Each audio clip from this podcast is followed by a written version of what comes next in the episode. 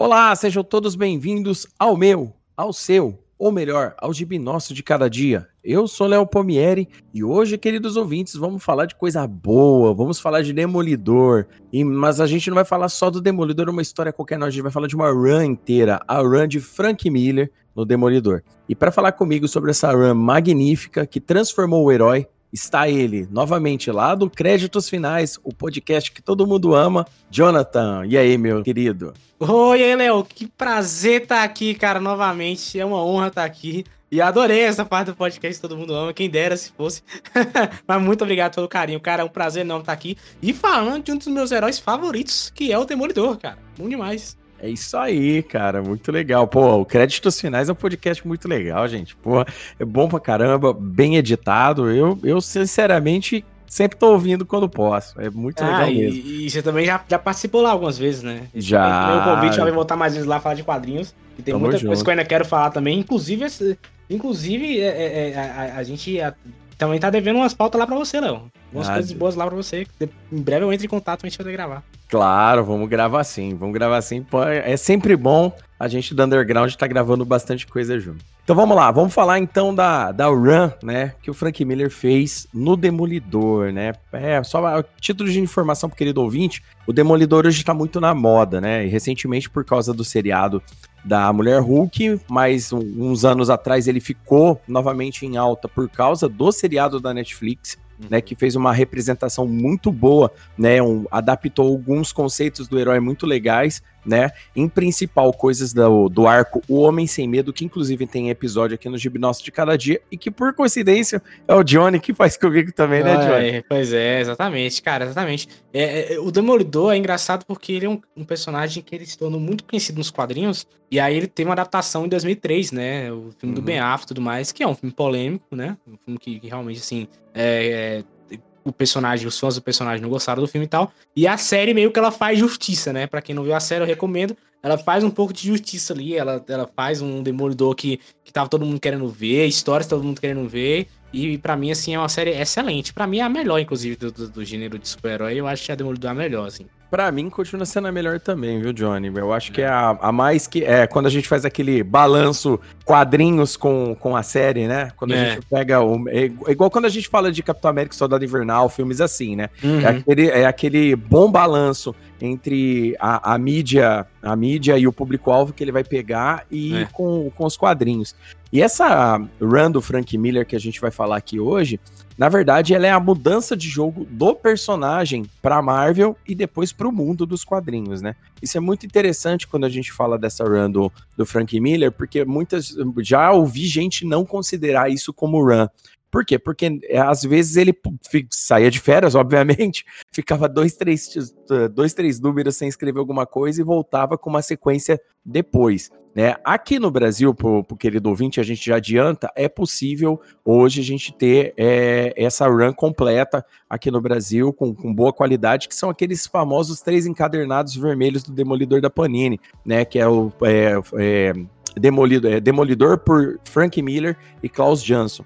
Por quê? Porque o Klaus Jansson é, não só desenhou, mas às vezes ele fez cores ou ele fez arte final, mas ele tá junto nessa run inteira, né? Ele tá com o Frank Miller nessa run inteira. Se às vezes não era desenhando, pelo menos era fazendo arte final ou pintando. Então ele tá nessa run, ele é o, ele é o mais constante nessa run, até mais que o próprio Frank Miller, pelo tempo, né? Ele fica até um pouco que mais tempo. A título de informação pro querido ouvinte, o contexto geral é: o Demolidor não estava vendendo bem naquela época. Né? Uhum. O, o, Demolidor, o, que foi criado lá no, nos anos 60 pelo Bill Everett e o, e o Stan Lee, ele é um personagem que, que teve a origem dele, que a gente, todo mundo conhece. Foi salvar um, um senhor de, um, de, um, de ser atropelado, o caminhão derrapou, os produtos químicos caíram no, no, no, em cima do Matt Murdock, ele ficou cego e ele adquiriu todos os outros sentidos totalmente aprimorados, né? Então, e ele ganhou mais agilidade, ganhou, ganhou uma melhor audição, olfato, tato, várias, os poderes dele, né, ele se tornou um super-humano por causa disso. Você tá totalmente correto, o Demolidor, ele tava passando por uma fase terrível, assim, nos quadrinhos, terrível no sentido, tipo, não tava vendendo, né, eu não cheguei a ler as histórias anteriores, Ah, não li todas, né? Eu li algumas assim. Mas realmente ele não tava indo, tanto é que tava se tornando um negócio muito episódico, né? Que é uma coisa que nos anos 70 isso parou de acontecer, né? Quando a gente analisa os quadrinhos dos anos 70, essa questão de ser só, somente episódico, para com isso. A galera começa a tentar desenvolver uma história maior. É claro que continua tendo os capítulos episódicos e tudo mais, afinal é quadrinhos, mas eles começam a criar uma trama maior. E, e Demolidor não, ele ainda tava meio atrasado de acordo com isso. Ele ainda tava tendo aqueles. Ah, vamos agora botar o Demolidor enfrentando um determinado vilão do Homem-Aranha. Agora vamos fazer o Demolidor enfrentando um vilão clássico dele aqui. E era sempre uns vilões bem aleatórios, né? Então, Frank Miller, quando ele chegou, ele mudou tudo. Exatamente. Ele fez isso daí e baseado, na verdade, muitas pessoas acham assim, ah, os quadrinhos do meio dos anos 80 foram baseados, que pararam tanto que Miller isso, que o Alan Moore aquilo. Porém, nesse período, na verdade, que era fim dos anos 70, começo dos anos 80, quando o Demolidor assume o título do Demolidor, ele já estava sendo influenciado pelo Neil Adams e pelo próprio Dennis O'Neill lá no começo dos anos 70, quando eles fizeram aquela run do Arqueiro Verde com o Lanterna Verde, onde que passou-se a mostrar melhor a, como que a, as ruas funcionam. E aí eu pergunto pro Johnny, né, pra gente começar melhor, eu acho que o personagem principal de toda essa run do Demolidor, né, tirando o, Dem o Demolidor em si, Electra, todo mundo que aparece, todos esses novos status quo que aparecem na vida do Demolidor, é a Hell's Kitchen. Eu acho que ela é, é, o personagem principal de tudo isso, porque a Hell's Kitchen, é, ela faz, ela é tão importante, as coisas acontecem nela de uma forma, ela é tão bem retratada dentro dessa run do Frank Miller, que ela se torna um personagem principal em tudo isso. Eu queria saber com você, você concorda com isso? Que essa nova mudança, essa nova voltagem, é, essa nova roupagem que o Frank Miller dá para Hell's Kitchen é um fator decisivo nessa run? Com certeza, com certeza. E é importante a gente analisar que o Frank Miller ele faz uma coisa meio que a galera já tá fazendo com Batman, né? Que é fazer a Gotham City também ser um personagem importante. E aí o Frank Miller ele fala: Putz, eu tenho aqui a Hell's Kitchen, que é um bairro que de fato existe, né? Não é como Gotham City, que é uma cidade.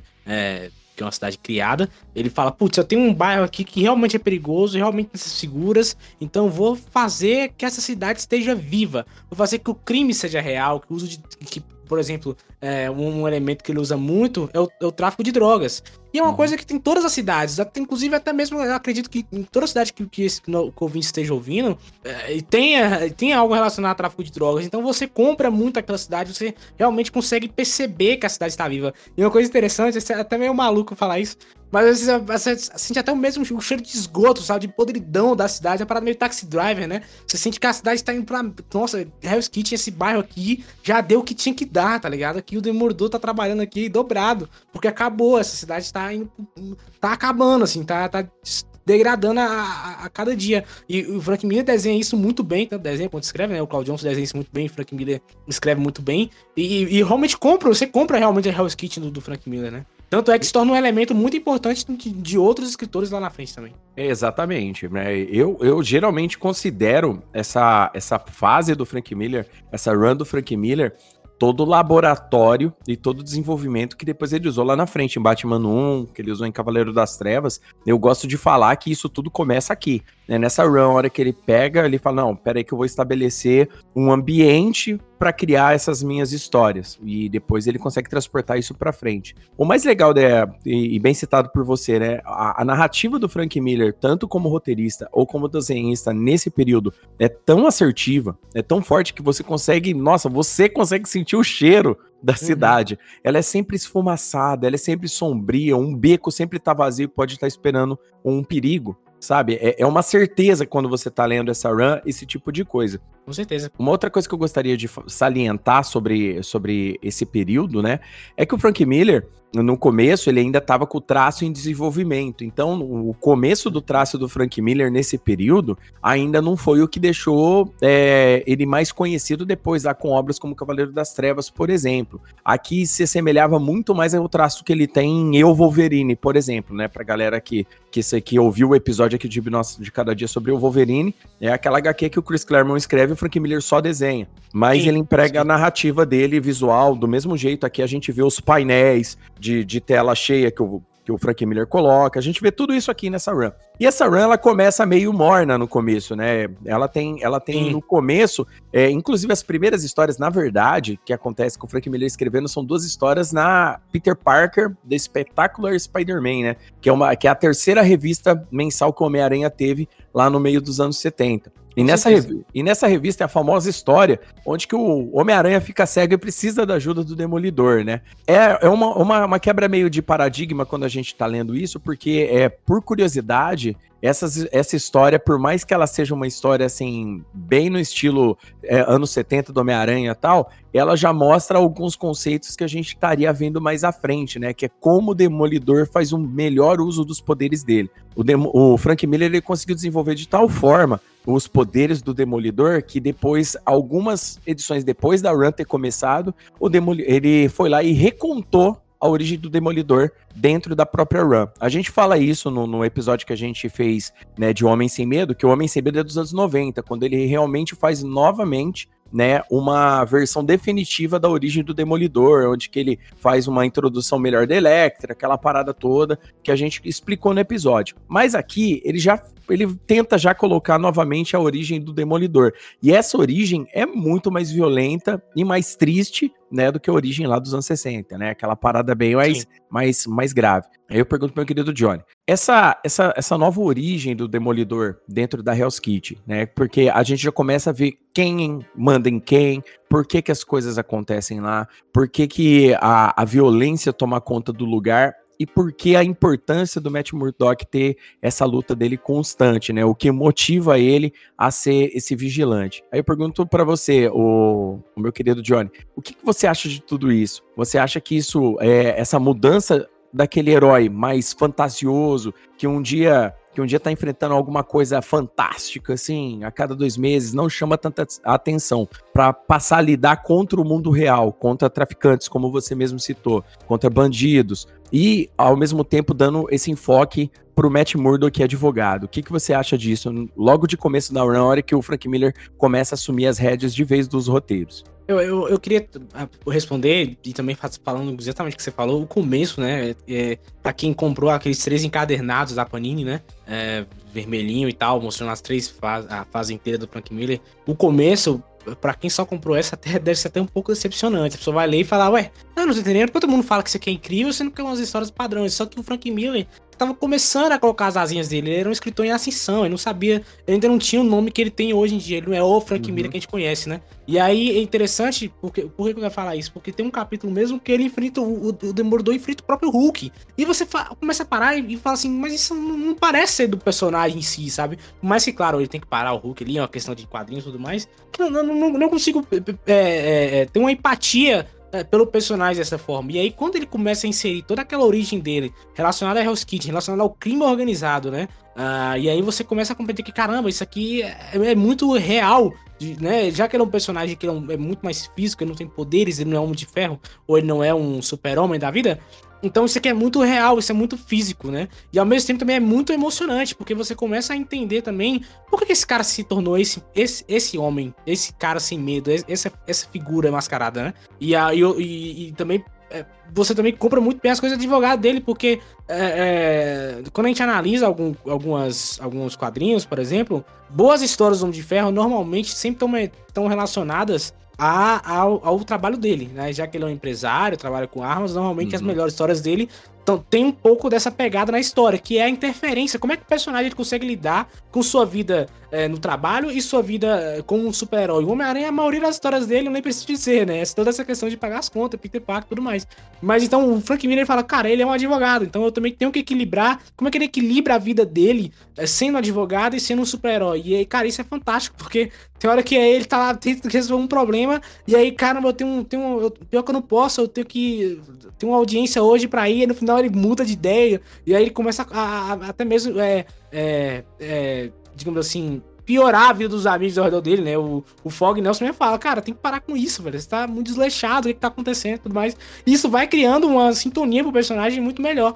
E, e, aí você normalmente volta de novo pra questão do pai dele. Cara, ele, ele, ele, tem que acabar aí com isso porque foi isso que matou o pai dele. Então é muito mais a questão de, tipo, eu não quero que outras pessoas é, é, sofram do mal que, que eu sofri. Então tudo isso vai, vai trabalhando com o personagem. Então, assim, eu acho que foi uma, uma excelente escolha do Frank Miller de, de, de, trazer esses problemas reais pro, pro Demolidor, né? Não é você enfrentar um Hulk, mas sim você enfrentar um crime organizado, um batedor de carteira, ou então uma pessoa que tá sendo. É, é, um bandido que tá é, ameaçando uma, uma, uma, cliente dele, alguma coisa assim, ele tem que resolver tanto como advogado, como demolidor. Então, todas essas questões são bem interessantes que o Frank Miller coloca na HQ dele também. Cara, é muito legal ouvir você comentando sobre isso, porque assim, né, é, é toda essa, essa cara que o Frank Miller dá na Hell's Kitchen, né, e na cidade de Nova York como um todo, é, é, nesse interpessoal do Matt Murdock, o negócio fica muito diferente, né, por exemplo, o próprio bar da Josie, por exemplo, ele, ele, ele, ele deixa de ser um bar é, daquele jeitão mais, mais de boas, né, aquele bar lanchonete, para se tornar uma pocilga, né, onde uhum. que tem que tá sempre um monte de bandido lá dentro, informantes, né? Uma coisa que é muito legal, é, eu gosto sempre de lembrar, meu pai, meu pai foi repórter policial, então meu pai vivia metido em lugar, Olha só. lugar brabo. E, e, tipo assim, e era esse tipo de lugar. Ele chegava no lugar para pegar um informante, o informante estava no pior lugar possível para você descobrir sobre um crime.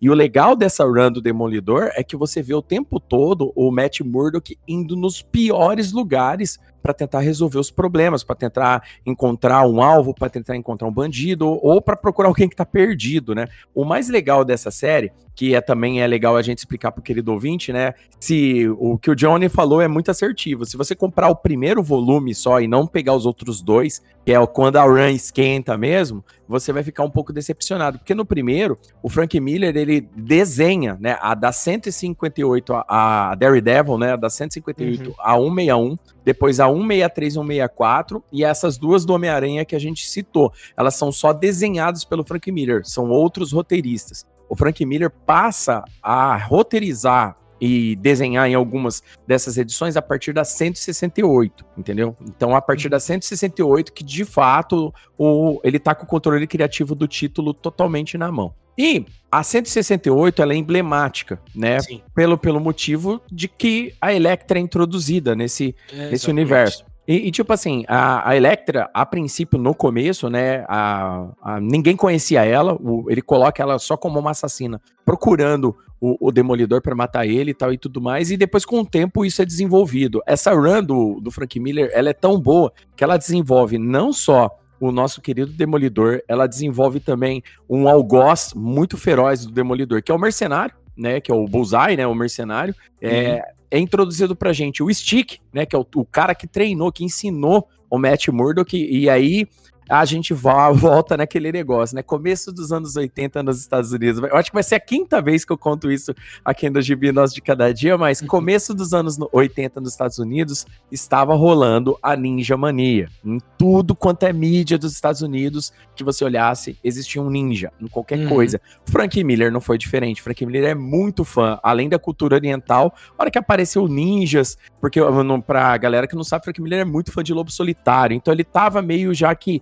imerso nesse conhecimento da cultura é, japonesa de, de certa forma. E o Frank Miller, cara, onde tinha espaço para pôr um ninja nessa run do Demolidor, ele colocou um ninja. É, ou no, se é no canto, na parede, ou fazendo a história rodar, que nem a gente vai falar mais para frente. Então, o, o, esse conceito de ninjas e de artes marciais estava muito é, na cabeça do Frank Miller para isso né? Vale lembrar que depois, nesse período aí, começo dos anos 80, né? Depois de todo aquele período dos anos 70 do Batman, por exemplo, ficou meio que acordado que vigilantes, em sua maioria, eram bons eram experts em artes marciais. Não fazia sentido Sim. um cara sair todo dia na rua com não sem armamento bélico pesado só para combater bandido e o cara tipo só saber dar soco, só saber, sei lá, jogar alguma coisa que não, o cara tinha que saber lutar, né? Então, tinha, então geralmente era isso. E o Frank Miller tinha muito bem definido isso. Tanto é que esse status do, do Demolidor vai rodando muito em cima dessa parada oriental, misteriosa,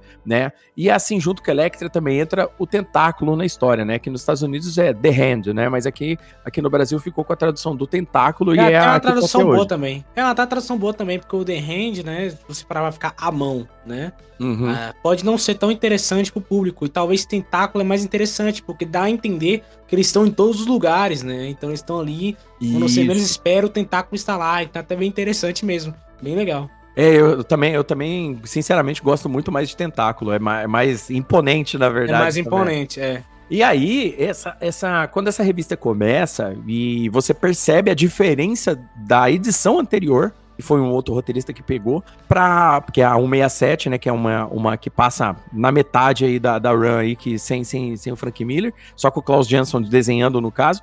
E aí, cara, você percebe a diferença como o, texto cresce. Porque é a partir desse momento que, quem, o, que o leitor que tá lendo começa assim, rapaz, agora o negócio começou a crescer, sabe? Você começa a sentir que a run começa de uma vez. E a partir daí, nesse período, o que a gente vê é uma sequência de histórias boas, uma sequência de histórias que sempre ficam retornando no passado do Matt Murdock, no passado da Electra e também do Fog, porque é muito interessante a gente saber que o Fog até esse período das histórias Demolidor não tinha sido bem é, trabalhado. O Fog, às vezes, muitas, muitas pessoas, eu já vi isso em fóruns, a galera meio que considerar o Fog pela parceria e, e, depois até um certo ponto, quando ele descobre que o Matt Murdock é, é, o, é o Demolidor, como um sidekick é, da, da vida pessoal, né? Como a gente pode falar do Matt uhum, Murdock. Uhum, e o legal é que o Fog, né, ele começa como aquele filhinho de papai, né, que, que não quer muito saber da vida, e depois o Fog se torna meio que a voz da razão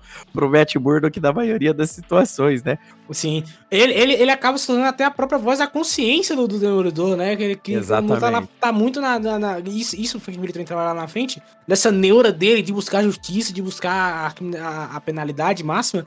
E aí o Fog às vezes dá uma segurada nele, né? As rédeas dele fala: Não, cara, peraí, você ainda é advogado, você tem que fazer justiça ainda pelas vias corretas, pelo caminho certo. E novamente, já que a gente também falou da série mais cedo, isso é uma coisa que a série faz muito bem que também é usar o Fog para fazer o Demolidor não, não, não ir para esse lado, esse lado que o rei do crime queria, né? Fala, não, volta para cá, vamos lá, sendo um advogado, nós temos os meios legais para resolver esse problema. Isso é muito interessante também, isso é muito interessante. E aí, Léo, eu queria também ressaltar o ponto legal que você falou aí, que foi do, da, da, parte dos ninjas, né? Uhum. O Frank Miller, pra quem não sabe, ele também escreveu um quadrinho chamado Ronin, né? Que é um quadrinho muito fora também, que eu nem preciso dizer, né? É, é samurai. É. Ronin é bacaníssimo. É, é, muito bom, é muito interessante. Só que o, o que eu acho interessante nessa rama do Demolidor é que, como eu falei, ele primeiro, ele traz esse clima taxi driver pra, pra Hell's Kitchen, que vale lembrar, nessa época dos Estados Unidos também, é, Nova York estava muito largada, estava muito uhum. destruída. Isso a gente pode ver em vários filmes do próprio Scorsese, né? Que também é um elemento forte nas HQs do Demolidor.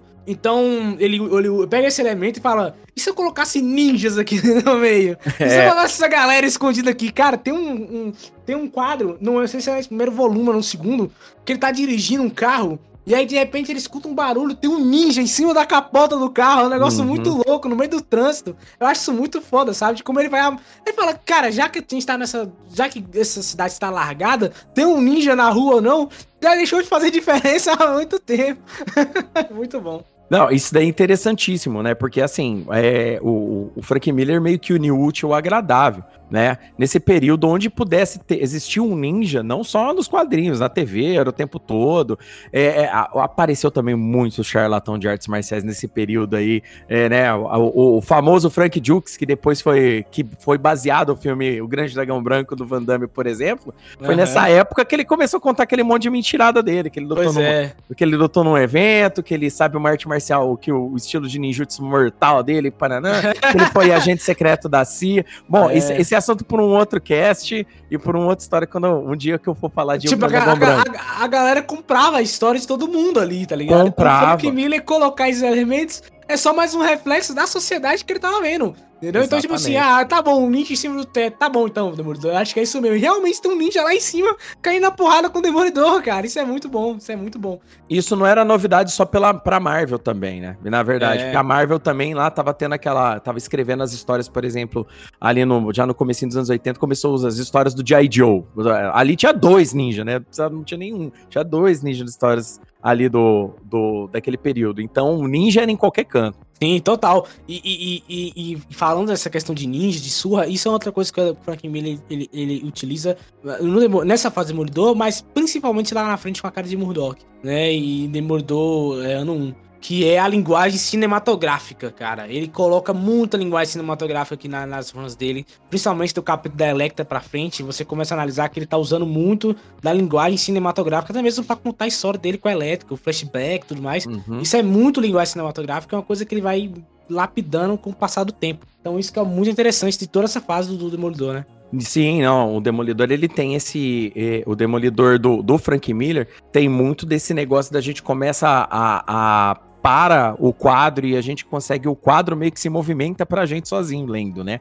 É uma parada muito interessante porque tem aquelas tiradas assim, porque o, quando mesmo quando o Frank Miller não tá desenhando, né, ele tá só escrevendo, ele passa uhum. pro desenhista a forma como ele quer que os quadros se predisponham, né? A gente Sim. vê isso não só aqui, bem lembrado por você, no, no Homem Sem Medo tem muito disso, né? O, o Romitinha consegue dar conta de fazer dessa forma que o Frank Miller prefere contar as histórias narrativamente é, falando, né? E é, esse tipo de coisa faz meio que crescer pra gente, porque a gente consegue realmente perceber essas influências cinematográficas que você citou entendeu? Do próprio Scorsese, por exemplo. A gente consegue ver a, a, a, sujeira, sabe? Aquele ambiente pesado, aquele negócio tenso, personagem saindo da sombra o tempo todo, né? O, o, eu gosto de dar um destaque, por exemplo, dos detalhes do, dos brincos da Electra, né? Os brincos da Electra Sim. brilham do meio do cabelo dela, né? É um negócio é. que chama muita atenção, né? E ela é uma personagem que, que tem um sex appeal dela, né? Porque todo, todo faz parte da mitologia da personagem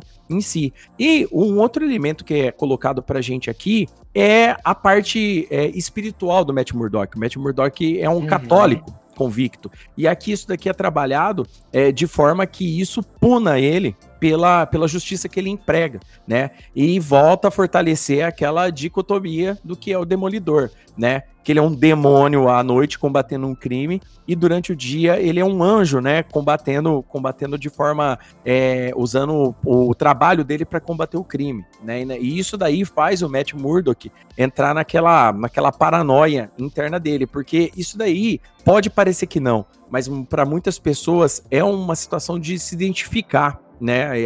Isso daí fazia o, o, a run do Demolidor crescer muito, porque o mesmo sucesso do Homem-Aranha, da gente se identificar por ser um pagador de boleto, um cara que sempre perde o ônibus, um cara Sim. que tá sempre ferrado, mas no final tem que vencer o, as dificuldades para salvar o dia, acontece a mesma coisa aqui no Demolidor. Só que para não ser a mesma coisa que o Homem-Aranha, porque o Homem-Aranha, no final das contas, até puxa um pouco de good vibes, o Frank Miller se assegurou para nem sempre tudo ser um final feliz, em qualquer Sim. situação.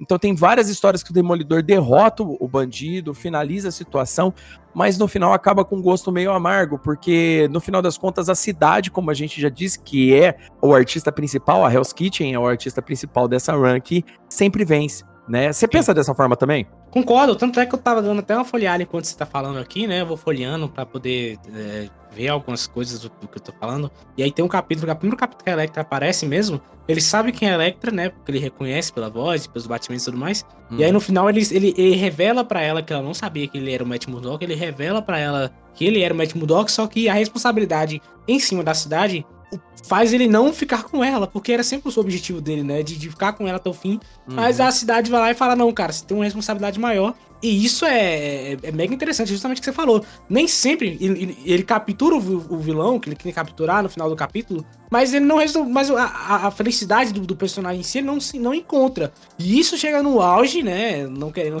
partir muito pra chega no auge mais na frente com a morte da própria Electra, né? Então, assim, uhum. é, é, é, o Frank Miller construindo o que ele vai fazer lá na frente. Eu quero que você se prepare porque eu vou construir lá na frente. Eu criei a personagem e eu mesmo darei um fim a ela, né? Isso que eu acho mega interessante do, do, do, do desse, desse mundo do Demolidor também. Você é, falou e... também do, do mercenário, rapidinho. Uhum. O mercenário também, também é um desses caras também que, que, que, por mais que ele derrote o mercenário pelas contas, sempre acaba meio na merda, assim, sabe? Ele sempre acaba meio tipo, caralho, que merda, velho. Que merda que eu fiz. Por exemplo, tem um capítulo mesmo que ele enfrenta o mercenário e aí ele, ele tem o objetivo de matar o mercenário, ele dá um soco no mercenário, o mercenário cai tipo numa, uma rede de trem assim, tá lá meio caído no chão, aí tá vindo um trem assim, aí ele olha pro mercenário e fala, não posso, eu sou um católico, e tira o mercenário de lá, mesmo ele uhum. sabendo que o mercenário pode voltar lá na frente, pode querer atacar ele novamente, isso também tem uma consequência lá na frente, então ainda assim, mesmo o Frank Miller falando, ele derrotou o cara, a responsabilidade, o peso de ser um super-herói está nas costas dele, isso que é muito legal. É, não, essa run, essa run ela trabalha muito bem, né? Essa, essa dualidade do, do Matt Murdock e também o, o Mercenário é, é, ele é um show à parte, né? Não tem como a gente não falar dessa run e falar e deixar de falar como o Mercenário cresce nas histórias, né? Mas além do Mercenário crescer nessas histórias, tem um outro personagem que cresce demais aqui e a partir dessa run do Demolidor que ele se torna um dos, dos vilões tops da Marvel, que é o nosso querido Rei do Crime, né? O Rei do Até, Crime Até então, o Rei do Crime era um personagem que. um gangster básico que aparecia de vez em quando nas histórias do, do, do Homem-Aranha, quando o Homem-Aranha, de preferência, ia até São Francisco, né? E lá ele saía no soco e tomava o papo do aracnídeo e acabava a história, né? É. é tipo assim, não, o, o, o, o nosso querido Rei do Crime, ele não tinha esse status quo que ele tem hoje, né? Que hoje eu falo o rei do crime, é, cara, os, os, os, próprios heróis tremem, né? Porque sabe que o cara é perigosíssimo, né? A título de informação pro querido ouvinte, né? Já terminou faz alguns meses aí, né? O, o Reinado Diabólico, né? Que é um arco do, do, do universo Marvel, que o grande vilão desse arco é, é, o nosso querido Rei do Crime, né? Para você ver como o nível do, do Rei do Crime foi subindo com o tempo. E tudo começa nessa run.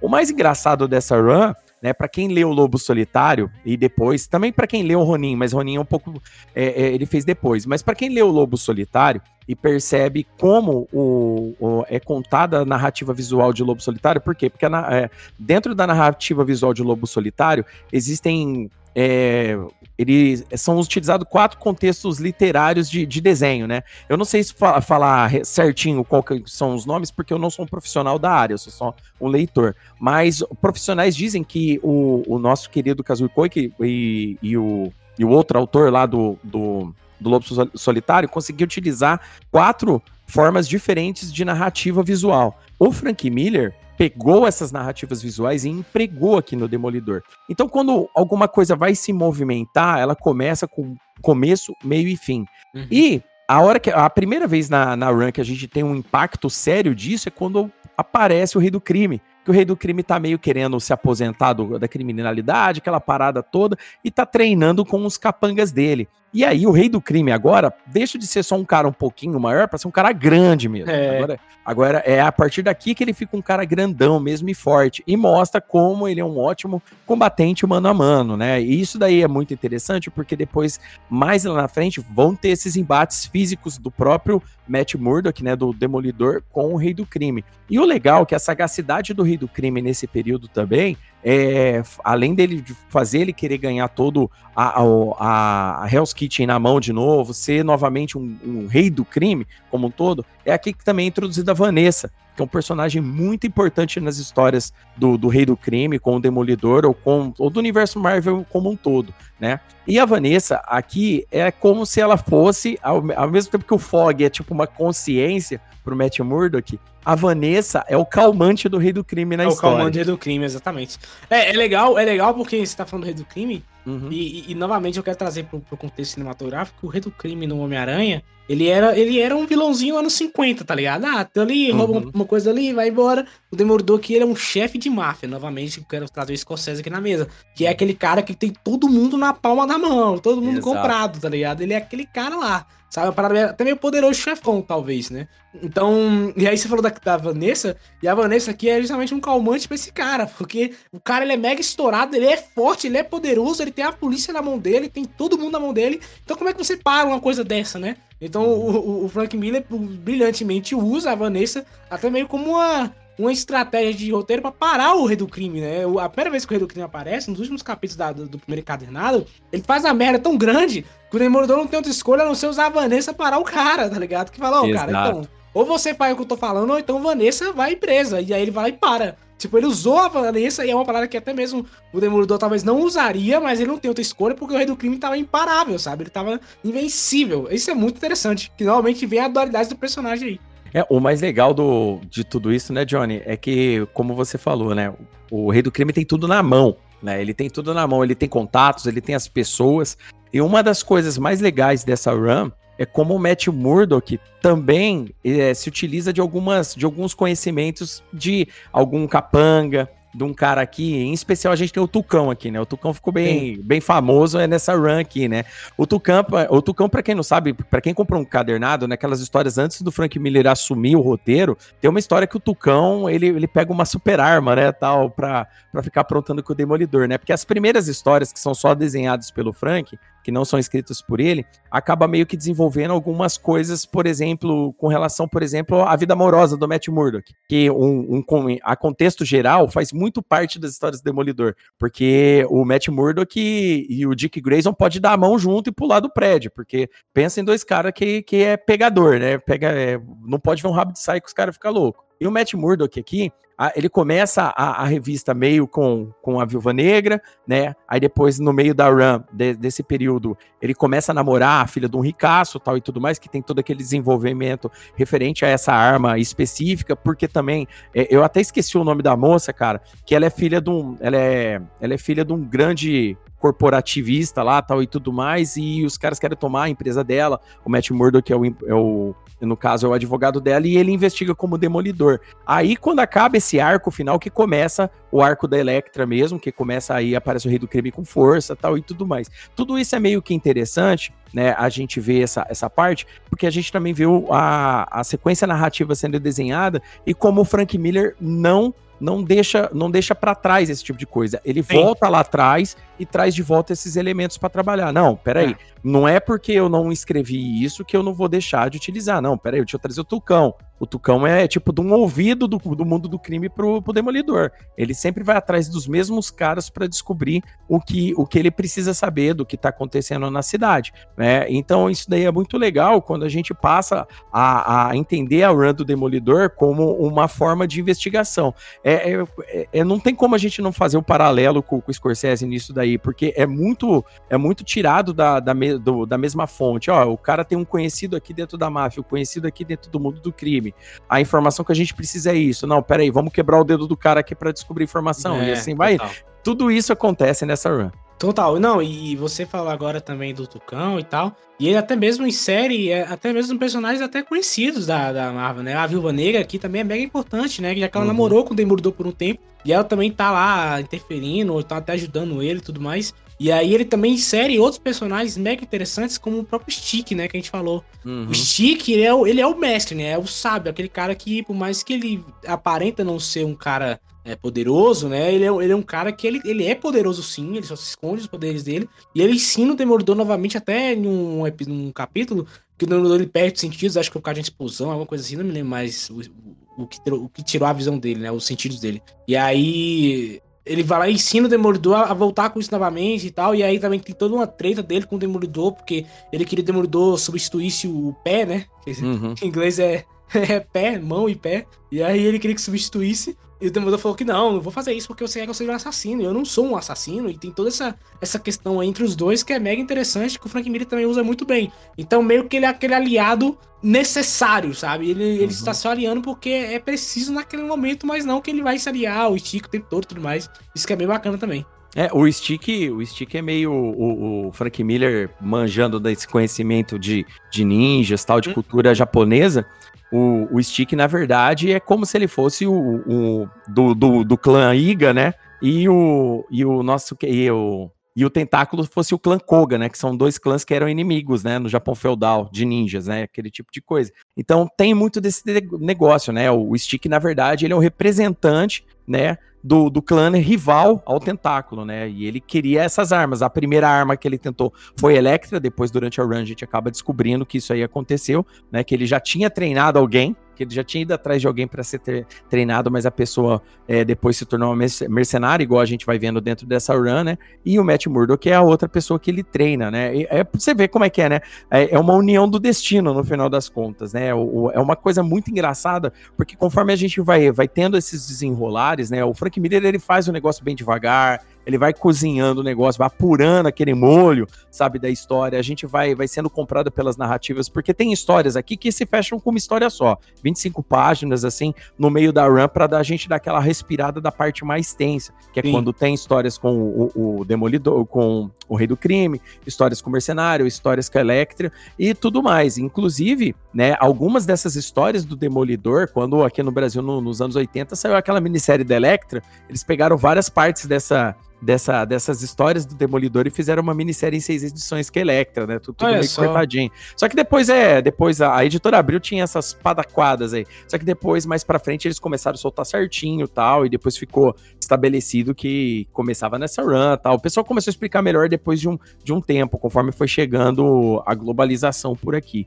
Mas assim, voltando um pouco aqui nesse, nesse detalhe da, da run, que é legal a gente falar, é, ela é uma run que, que é bem adulta, os termos normais de, de, histórias em quadrinhos, ainda mais para aquele período, né? É, vale lembrar que esse começo dos anos 80, ele ainda não tinha sido 100% atingido pelo pessimismo da segunda metade dos anos 80. Então, nesse período a gente tinha aquelas histórias dos X-Men ainda da, da segunda Gênese, né? Aquela, uhum. aquela parada toda, né? Então, a gente tinha histórias do... A gente já tinha histórias do, dos Novos Titãs, tudo isso daí já tava... As histórias do Homem-Aranha estavam entrando num novo patamar também.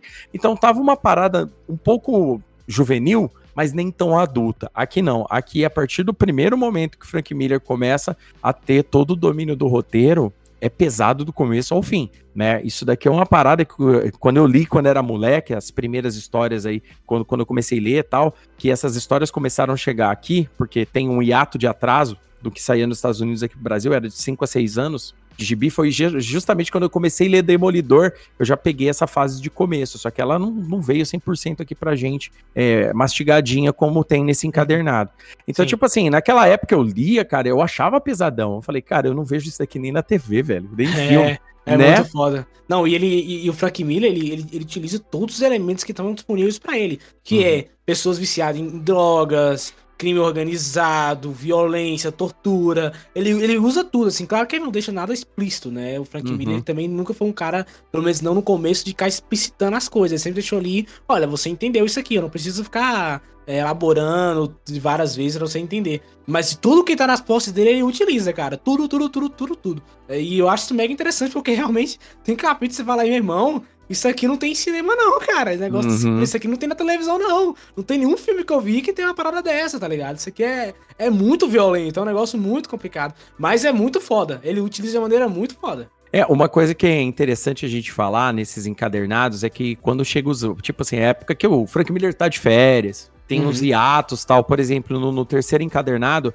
chega a hora que o Frank Miller, né, para quem tem um encadernado, chega a hora que o Frank Miller para de escrever entendeu? Mas aí o Klaus Jansson continua desenhando tal e tudo mais. O, o, o ambiente que o Frank Miller deixa das histórias fica tão pesado, fica, com, fica até com aquele, com aquele peso é, de, é, psicológico muito grande nas histórias, que a hora que é introduzido caras novamente, a hora que é retirado do limbo, personagens como o próprio Justiceiro, por exemplo, né, que uhum. tem aquele embate com o Matt Murdock por causa do, do menino lá que, acusa, que o menino é usado como aviãozinho, aí tem uns caras que eles sabem se o cara é traficante ou não é, né, que tem aquela, aquela famosa história que o Matt Murdock defende, defende um cara acreditando no cara e no final das contas o cara é, é, de fato um bandido, né? O cara consegue ser tão dissimulado que nem acelerar o batimento cardíaco dele para o demolidor descobrir se o cara tá mentindo ou não, né? Isso acontece na história. Então, tipo assim, o, a herança do Frank Miller no Demolidor é eterna porque depois todas as outras uh, runs do Demolidor, tipo, Demoli é, runs assim que todo mundo gosta, tipo, a do Mark Wade,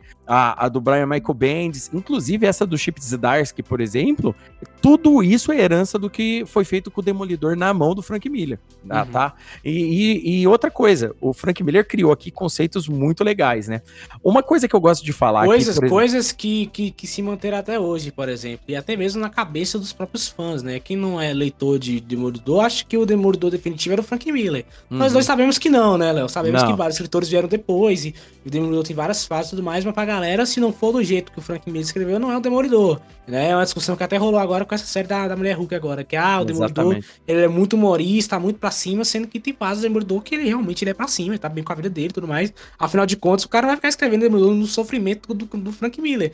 Mas pra galera, é, é, é a fase, é isso aí, se não for o Frank Miller, não é o Demolidor. E, e, e, várias outras coisas, o Tentáculo mesmo, os ninjas, a Electra, que se tornou até uma personagem é, recorrente no universo Marvel, né? O Frank Miller, ele matou a personagem de uma, um quadrinho épico pra caramba, e aí uhum. trouxe ela de volta, mas só pra dar realmente uma conclusão ali pra história dela e tudo mais. E a Marvel falou, não, irmão, agora, agora é nossa, agora a gente vai trazer essa personagem e ela vai ficar aí pra sempre. E ela realmente entrou na, na, é, na história da Marvel, assim, ela grandes, até mega sagas, ela tá envolvida lá no meio. Então ele foi uma fase realmente que mudou tudo pro personagem, né? É, e tipo assim, o Frank Miller já deu entrevista pistola porque ele disse que não era isso que ele queria pra personagem, né? É, é. Eu acho que eu vi essa mesma entrevista também, que ele falou, não, eu fiz a, personagem matar ela, e era, é, é, e é isso aí, eu, eu criei e eu matei, acabou. E, e, a galera foi lá e trouxe ela de volta, não era a minha intenção. Só que Frank Miller não se ligou que, né, cara, uma vez feito na, na Marvel que faz sucesso, acabou, cara. Seu personagem, uhum. ele vai fazer sucesso e é isso aí.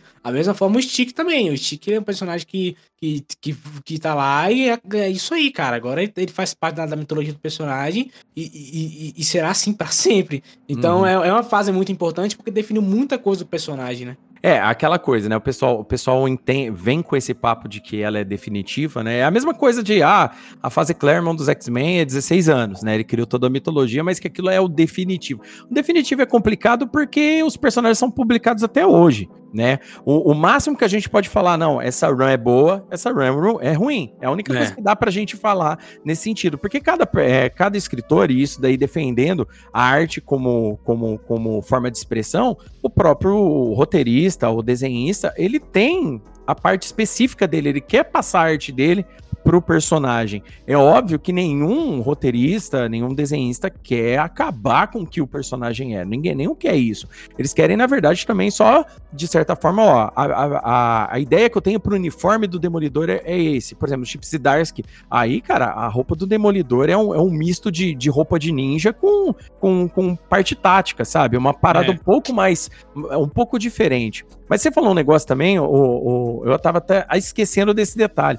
Muitas coisas que, que ficaram do Demolidor foram transferidos também para outros personagens, em especial o Batman. Essa, essa, essa parada do, do Batman sumir, né? Deixar o comissário Gordon sozinho, na verdade começou com o Demolidor e com o Ben Yuri. Sim, sim, sim é. eu tava lendo isso também. eu falei, ah lá o Batman, mas depois eu me liguei, não, peraí, isso aqui é antes. É então, ele, ele, que fez isso aqui, essa parada, sabe? Então, é, é, prova que várias outras pessoas estavam lendo, pessoas do próprio ciclo dos quadrinhos, estavam lendo a fase e estavam gostando, porque pegaram os elementos e utilizaram. E você falou esse negócio também, o uso de sombras também é uma coisa que eu, isso os fãs do Batman até podem me corrigir, mas eu creio que não tinha no Batman antes dessa fase. Porque da, da, dessa fase em diante que eles começaram a usar muito o, uso de sombras para poder definir o Batman. Então tá tudo escuro, de repente aparece só as, a, as pontinhas da, da, da, da roupa dele, e você fala, opa, é o Batman ali, tá ligado? Então, muita coisa a galera pegou nessa fase também. Não, não, sim. O, esse detalhe, esse detalhe do, de, da, do desenho, da, da parte narrativa, gráfica do personagem,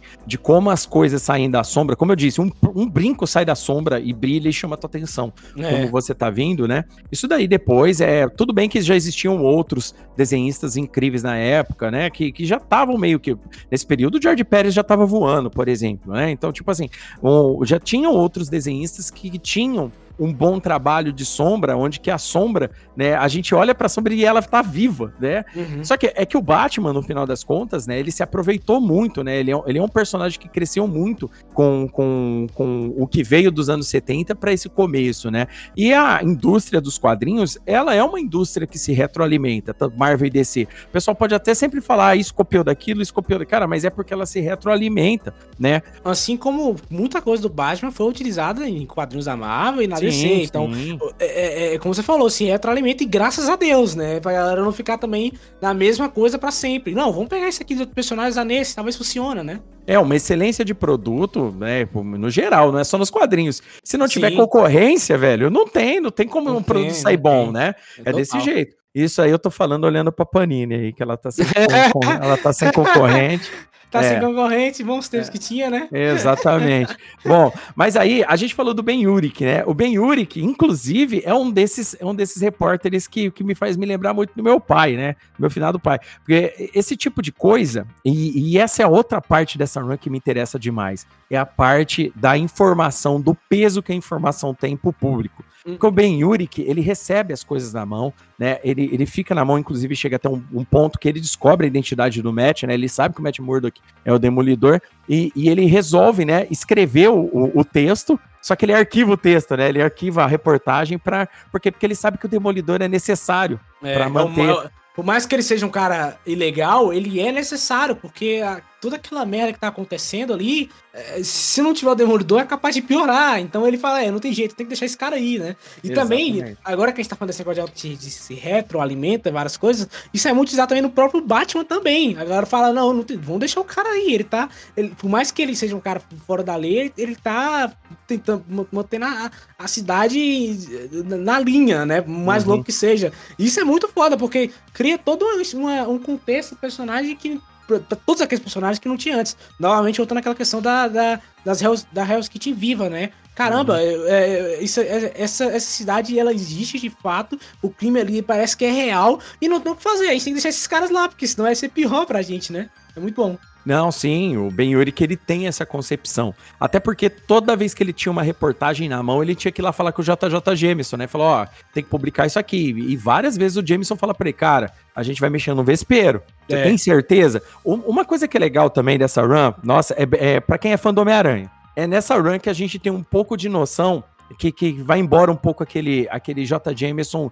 louco para falar mal do Homem-Aranha, né? É. Aqui, aqui a gente vê o J. Jameson como cidadão de Nova York, aquele cidadão que tá indignado com o crime, aquele cidadão que, que tá puto com a injustiça também, sabe? Essas uhum. coisas são bem legais nessa run, né? Isso daqui ajuda a dar pra gente um contexto maior de como as coisas funcionam é, dentro, dentro do. Como que o mundo do crime consegue manipular tudo, as pessoas, como que alguém teme alguma coisa, como alguém deixa de temer.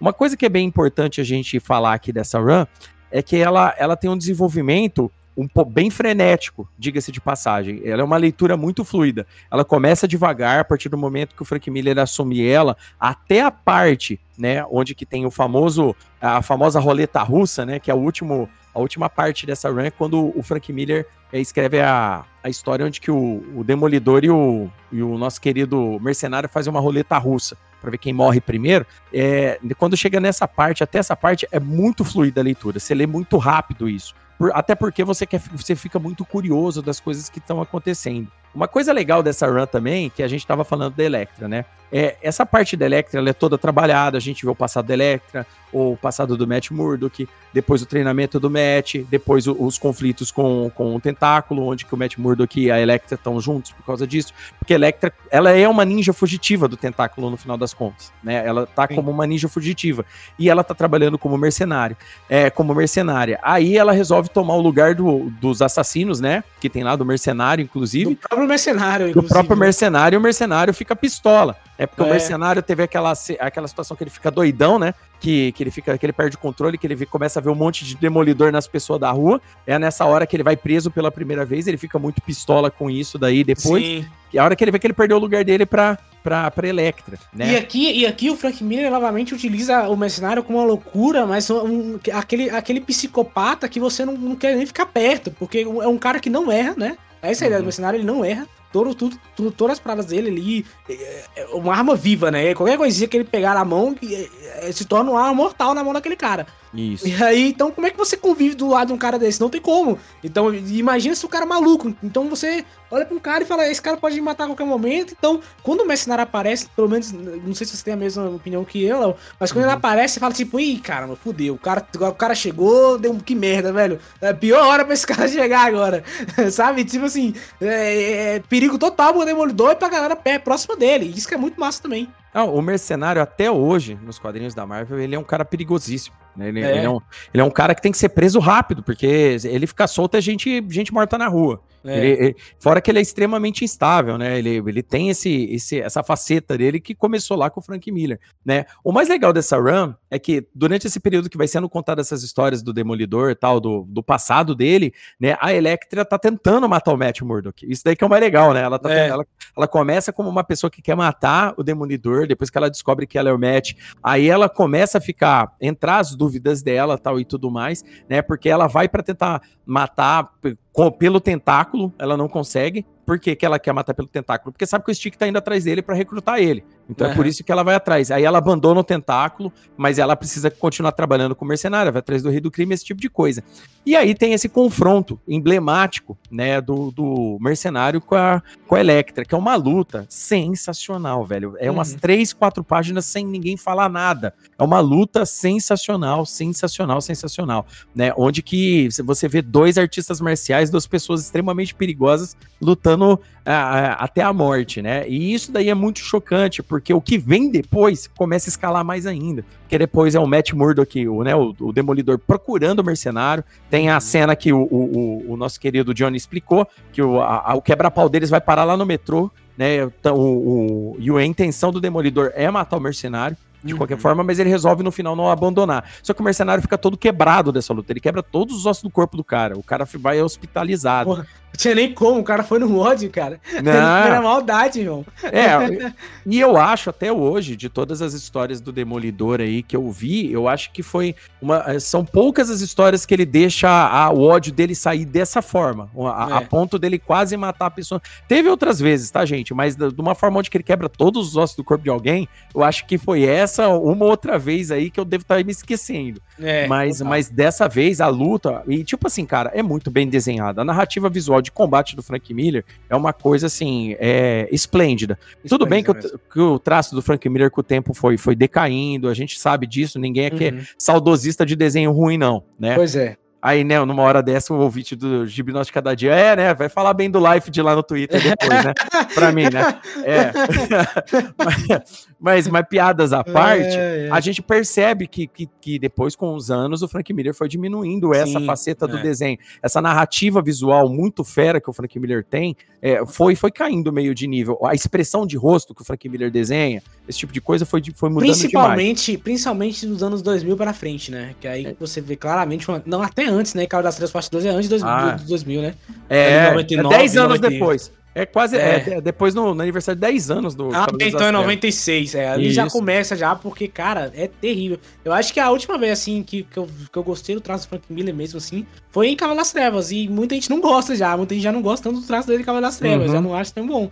Mas, de fato, assim, a galera que não leu essa fase não, não imagina o quanto o Frank Miller era um gênio, cara. Nessa questão Exatamente. de narrativa, na questão de construir os visuais, do, do, enquadramento, né? De usar os quadros ali. Eu lembro de uma página que tá o, o Rei do Crime e aí o que ele tá pensando, aí ele dá aquela fumada no cigarro, né? E aí uhum. ele bota tipo uns quatro quadros assim desse ato dele pegar o cigarro, acender, fumar uma vez e respirar para fora, né? A fumaça, e colocar de novo. Tipo, quatro quadros assim. E, e, você entende o que tá acontecendo. Tipo, ele tá pensativo como é que ele vai clascar no Demolidor. Isso é muito massa, velho. Isso é muito bom. É um cara que, é um cara que era um mestre na narrativa. Era um mestre, era um mestre na narrativa. Ele, ele fazia umas coisas inacreditáveis, assim. E que você falou dessa luta da elétrica é, contra o, o, o, mercenário, essa, essa luta é incrível e ela é muito rápida se você parar pra pensar. Ela não, não, não, não se estende muito essa luta, só faz, só faz uma luta bem rápida. Afinal, são dois ninjas é, muito bem treinados, né? E Léo uhum. até pode confirmar comigo, quando você tem um confronto de duas pessoas muito bem treinadas, ela, essa, essa luta dura em questão de segundos, porque como cada um ali sabe exatamente o que tem que fazer, não uhum. tem essa questão de ficar lutando várias vezes e vários tempos, não. Eles, é. eles sabem onde tem que atacar, atacou e acabou. Isso que é muito foda, velho. É, não tem trocação, né? É, isso daí que, que o Frank Miller definiu, né, na narrativa dessa luta, é puro lobo solitário, entendeu? É. Aquela parada onde que, tipo assim, os golpes são tudo ou nada o tempo todo, tanto é que são golpes que deixam os dois muito feridos, né? A Electra leva pior, é óbvio no final da, da situação. Uhum. Até porque o, é, a Electra leva pior nessa situação, né? Eu tava até comentando com, com um amigo meu, por causa que o mercenário, ele é um cara aleatório, né? Ele, é. É, ele, ele não tem um padrão de combate, ele não é que nem o Matt Murdock para lutar. Ele, ele, é, ele, ele usa a situação a favor dele. Ele tem um, um tipo de. Ele não tem moral, ele não tem trava moral, ele não tem trava que vai conduzir ele, né? Tudo bem que Electra nesse período também não tinha, mas a aleatoriedade do mercenário faz não, é ele ser um assassino, um assassino superior nesse caso, Sim. né? E, o Frank Miller deixa bem claro isso, porque, tipo assim, a luta é muito fluida, né? Os quadros dela definem muito pra gente o que tá acontecendo. É, e, tipo, hoje em dia tem muita gente que desenha combates e, cara, você não tem a mesma atenção. Você não sente isso, você não sente isso nos olhos, você não sente isso na observação do desenho. Isso tudo mudou muito né? Existem outros caras que conseguem trazer isso? Existe. Tem muita gente legal ainda desenhando, que é muito, que é mestre em desenhar combate mano a mano. O Bruno Redondo, por exemplo, que tá desenhando o Asa Noturna, o cara é mestre na narrativa de cara é combate. é mestre. Nossa, ele é mestre demais, cara. Eu tô lendo essa, essa, essa run do, do Asa Noturna e, cara, o cara manda muito bem. Pois manda é. muito bem. Aquele cara que escreveu o quadrinho do Gavião Arqueiro, eu esqueci o nome agora. Você tá ligado nessa fase? O Matt, Fraction também, ah. ele manda bem, pelo menos até nos, nos que eu li, ele manda muito bem também questões narrativas. Mas justamente o que você falou, Léo. É, é, eu lembro de ler essa luta entre os dois, eu, eu, eu, eu vi um perigo real ali. Eu falei, ok, ele vai matar a Electra. Uhum. Ele realmente mata ela, tá ligado? Um cara até que se tornou icônico, assim. E é umas coisas que hoje em dia nos quadrinhos,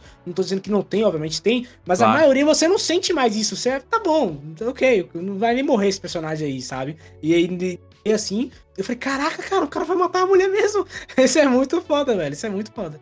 ainda mais se a gente levar em consideração que nessa época morreu nos quadrinhos, morreu. Morreu nos quadrinhos, morreu, é. é não, nessa época ainda eles não estavam ressuscitando gente a rodo, não. É, não, não tinha saído ainda o, a morte do super-homem pra mudar tudo, né? É, nessa não. Época, não, Nesse período galera... aí, e, e, e, se não me engano, é, eu, não, eu, agora eu não me lembro de cabeça se, se já é se já chegou em 82 aqui. Bom, é, não, já tinha passado a Fênix Negra nesse período, se não me engano. Já tinha rolado. Sim. Que é, é porque 82, né? É 82 o Demordou, né? É, é... Na, na, verdade foi essa primeira run vai até 83, se não me engano, e depois isso e, e a Fênix Negra é em 80, ou seja, começou, morria, ficava morto. A galera não ficava não, não saía depois da tumba não, para tentar. É. Tudo bem que depois o final da run, a gente viu o que acontece com a que, o, o, que o Frank Miller, como ele define, né, o final do status quo da personagem, tal, né, que o, o Demolidor vai ficar assombrado para sempre com essa morte durante o período, mas ela lá, o tentáculo, traz ela de volta. Mas depois, esse tipo de coisa, é, dentro da, da Run Demolidor, é, desemboca nessa famosa história, né, que no meu ponto de vista, é a opinião própria minha aqui no caso, né, a história mais emblemática da Run, que é o, o Demolidor e o, e um quebrado mercenário no hospital disputando Nossa, a vida. Isso é num... é incrível, isso é incrível. Esse, é uma... esse, esse quadrinho é foda. E, tipo assim, o, o, mais legal dessa história é que ela é uma história totalmente psicológica. Ela não é uma uhum. história de porradaria, ela não é uma história de ação, não é. É dois caras com uma bala, uma arma e um trocando, fazendo roleta russa, cara. E, total, tipo, total, total. E esse total. negócio vai dando, e esse negócio vai dando uma agonia a cada clique do revólver. Sim. Porque não, você e... não sabe se os dois querem viver ou se os dois querem morrer. Não, é, e, é mais e assim, o, o, mercenário aí, ele tá até um pouco catatótico, assim, ele não, não, não fala, ele, ele tá em silêncio completo. E aí tá só o Demolidor falando, só ele falando. E ele vai começando a, a, a mexer na arma e falar, não, esse cara não vai fazer isso. E aí, de acordo com o quadrinho vai seguindo, você realmente começa a acreditar. Você fala, cara, querendo matar o mercenário. E aí o uhum. mercenário, pelo olhar dele, você também não sabe se o mercenário tá com medo, se ele quer morrer ou se ele não quer. E aí, é cara, isso é muito sinistro, velho. Esse, esse quadrinho, ele, ele é espetacular, não, pra mim, assim, é, é Frank Miller novamente aqui, chegando no, no, no ápice com o Demolidor, que é esse quadrinho específico, você não sabe o que vai rolar. Tanto é que esse, esse capítulo, ele é até é referenciado num arco lá na frente, quando ele vai enfrentar o Justiceiro, o Justiceiro coloca uma arma para ele também, né? A, Isso. A arma na mão dele, faixa com a com a fita adesiva e fala, ó, se você tiver coragem, você dispara com essa arma aí. E aí, quando uhum. ele tenta disparar, a arma tá vazia. Eles até usam na série também. Então uhum. é, é, referência para tudo quanto é nada. Esse quadrinho é emblemático. Uma, uma coisa que é muito legal falar, e, e eu, a, eu até peço que desculpa o querido ouvinte, é o Johnny, por esqueci de citar. É, o editor das histórias nesse período é o próprio Denis O'Neill, cara. O Olha O'Neill, só. Então, tipo assim, é, é uma parada assim, é, é, já era um cara que tinha manha, né? O Daniel Neal já tinha manha de, de um ambiente caótico de cidade, com o Frank Miller fazendo, fazendo diamante com, com o personagem. Uhum. Né? Essa run ela, ela, é muito emblemática porque ela traz muitos desses conceitos do personagem que a gente citou aqui, né? E o mais legal é que depois que ah, tem, um, tem aquele período de luto do Matt Murdock depois, é, fora, essa, fora essa história aí, um pouco antes dessa história do, do, da roleta russa, tem um período de algumas histórias de luto do Matt Murdock, onde que o Matt se alia com, com, a, com a Viúva Negra contra o Tentáculo, porque o Tentáculo começa a mandar ninjas, né, a, a rodo para tentar pegar o Demolidor. O mais legal, né, é que não só nessa história em específico, né, até a Natasha é envenenada, o Demolidor vai atrás de uma, tem que ir atrás de uma cura para ela, tal e tudo mais, muda um pouco aquele conceito entre só Demolidor e Rei do Crime que estava rolando antes, uhum. mas nesse esquema, por exemplo, da, da, da Run como um todo, se você for contar o tanto de histórias dela com ninjas tentando matar o Matt, ou tentando matar o Matt e a Electra, quando a Electra sai, aquele monte de coisa, é muito grande, é um teor de ação muito absurdo. Tem hijack de carro, tem explosão, tem veneno, tem, tem negócio de fumaça, é, tem, tem gente fazendo gente de refém, e, e cara, é, é, muito insano, sabe? É um negócio muito constante dentro dessa, dessa run, né? Ela é uma run que, tipo assim, às vezes para muita gente fica no tempo, porque o pessoal meio que, hoje em dia a galera vai começar a ler, a galera vai vai no, no, no grande. Ah, não, vou é. começar lendo por Superman, vou começar lendo por Batman, vou começar X-Men, vou começar Homem-Aranha. E às vezes o Demolidor acaba ficando meio em segundo plano né? E às vezes, mesmo a gente lendo, começando dessa fase absurda dos Zdarsky, que é boa pra caramba mesmo, eu uhum. recomendo para todo mundo ler, é mesmo assim, entendeu? Eu acho que as pessoas poderiam revisitar essa fase do, do Demolidor do Frank Miller, justamente para pegar esse monte de conceito que você falou aqui, John. Porque são conceitos que são utilizados hoje, que começaram nessa run.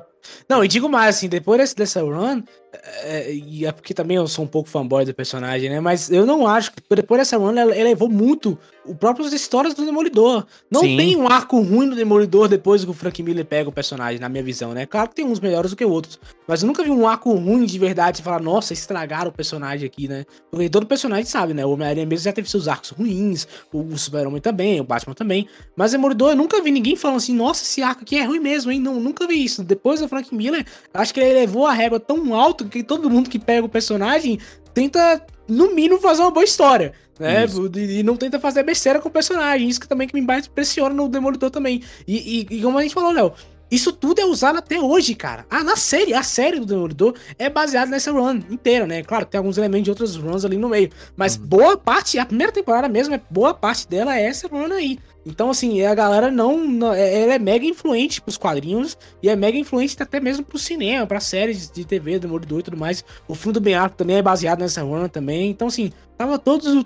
essa, essa run é essencial, é essencial. É, o, o pessoal vem, vem muito com aquela aquela história com, com referência a, às vezes, o quadrinho ser datado, aquele tipo de coisa. Aqui a gente tá vendo uma transição do datado para algo sofisticado, né? Sim. Essa run, essa run ela tem isso. Ela começa de fato dentro daquele Marvel Way antigo e ela se torna algo muito sofisticado. E é uma parada que elevou a régua do tamanho que nunca mais abaixou. Eu concordo plenamente com o Johnny. Inclusive, Johnny, eu gosto inclusive da fase anos 90 Demolidor de armadura, né? A é, galera não gosta sim. muito daquela, não gosta do, do, uniforme, eu até entendo, mas é que para mim, né, eu sou eu sou eu sou cria dos anos 90, é meio é, é, é muito emblemático para mim. E tem todo o contexto também da época, pô. Tem, tem. Era, mas... era, era, era, padrão, então assim, Mas os, os roteiros sofreram menos. É. Mas os, os, roteiros sofreram muito menos ali do, do Demolidor, né? Por exemplo, a, a fase. É, tá saindo a saga do Demolidor, né? Pela Panini aí. Que é a fase pós-queda de Murdoch, que é ali que a Innocent escrevendo,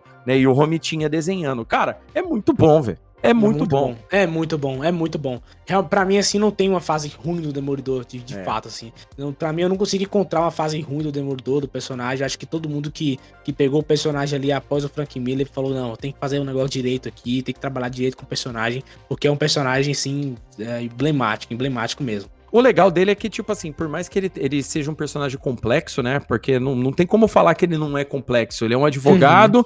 ele é um cara católico, ele tem, ele tem um conflito interno tão poderoso quanto outros heróis aí que a gente conhece, né? É esse, esse, esse quesito do cara ter um dia ter tido sido. Eu até lembrei agora, quando você comentou. Esse detalhe do, do Demolidor no passado ter a ideia de ficar com a Electra, mas não poder ficar com ela, por exemplo, foi reutilizado depois por muitos outros personagens.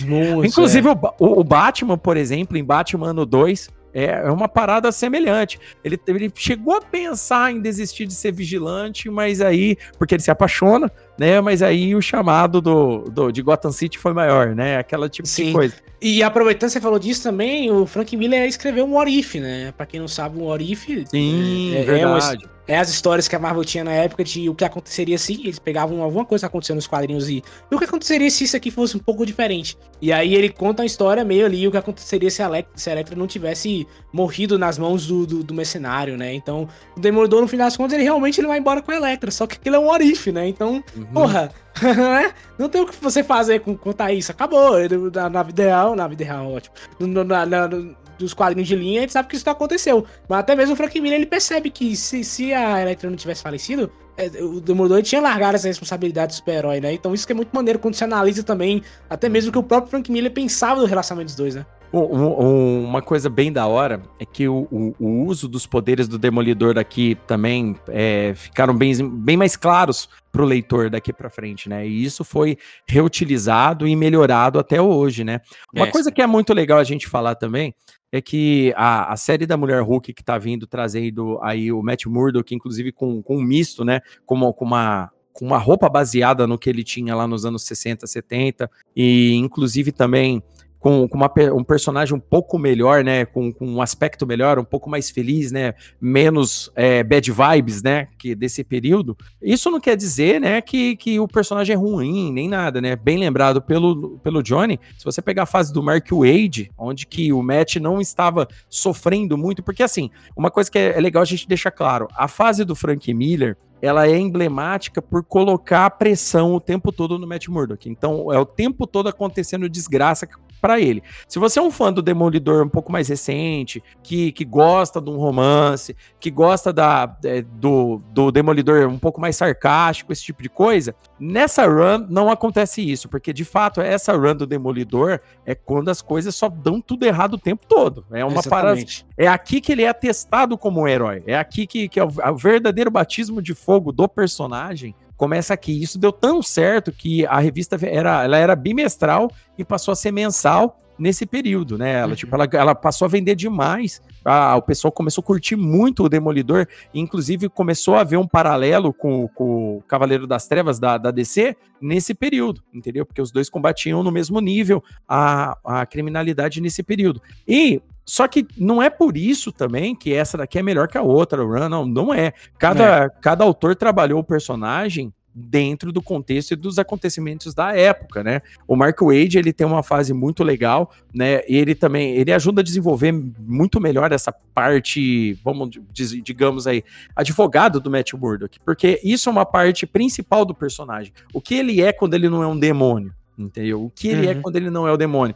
E Sim. isso daí, o Frank Miller até trabalha, mas você vê que o foco fica mais na, no combate à criminalidade mesmo. Por mais, por quê? Porque isso era a urgência da época. Era, era, tava, época. era o contexto era... da época também, a criminalidade em Nova York, tava realmente, assim, eh, pesado a parada, né? Então o Frank Miller tava colocando o que ele via da sociedade no quadrinho também, né? Que é, é uma coisa que muitos autores fazem também. É, ele é um. Pro... Então, exatamente, Johnny. É um produto do tempo dele. E assim também como vários outros quadrinhos. Se a gente falar, por exemplo, o próprio Ultimates também, né, da Marvel. Isso. Era o contexto da época, dos anos 2000, tecnologia, começando ali, internet, não sei o quê. Então, todos esses detalhes, assim, a gente tem que analisar também o quadrinho como uma visão do autor pra época dele, né? Então, você falou agora da fase do Marco Wade. O Marco Wade, ele viu o Demolidor meio que. Ele, ele analisou dessa da forma que tá, ok, o Demolidor já, já passou por uma fase que é muito complicada. E se eu fizesse algo um pouco diferente disso, sabe? Então não desrespeitou nada do Frank Miller fez. E ele criou a história dele, muita gente gosta dessa fase. Eu, por exemplo, adoro a fase do Mark Waite. Eu gosto, então, bicho. Eu acho incrível. Então, assim, cada um tem sua particularidade, né? Cada um tem sua visão do personagem no contexto da época também, né? Não, eu, eu, eu acho o Mark Wade um, um roteirista fenomenal, cara. Ixi, o cara tem um conhecimento absurdo do, do, universo Marvel, um conhecimento absurdo do universo DC.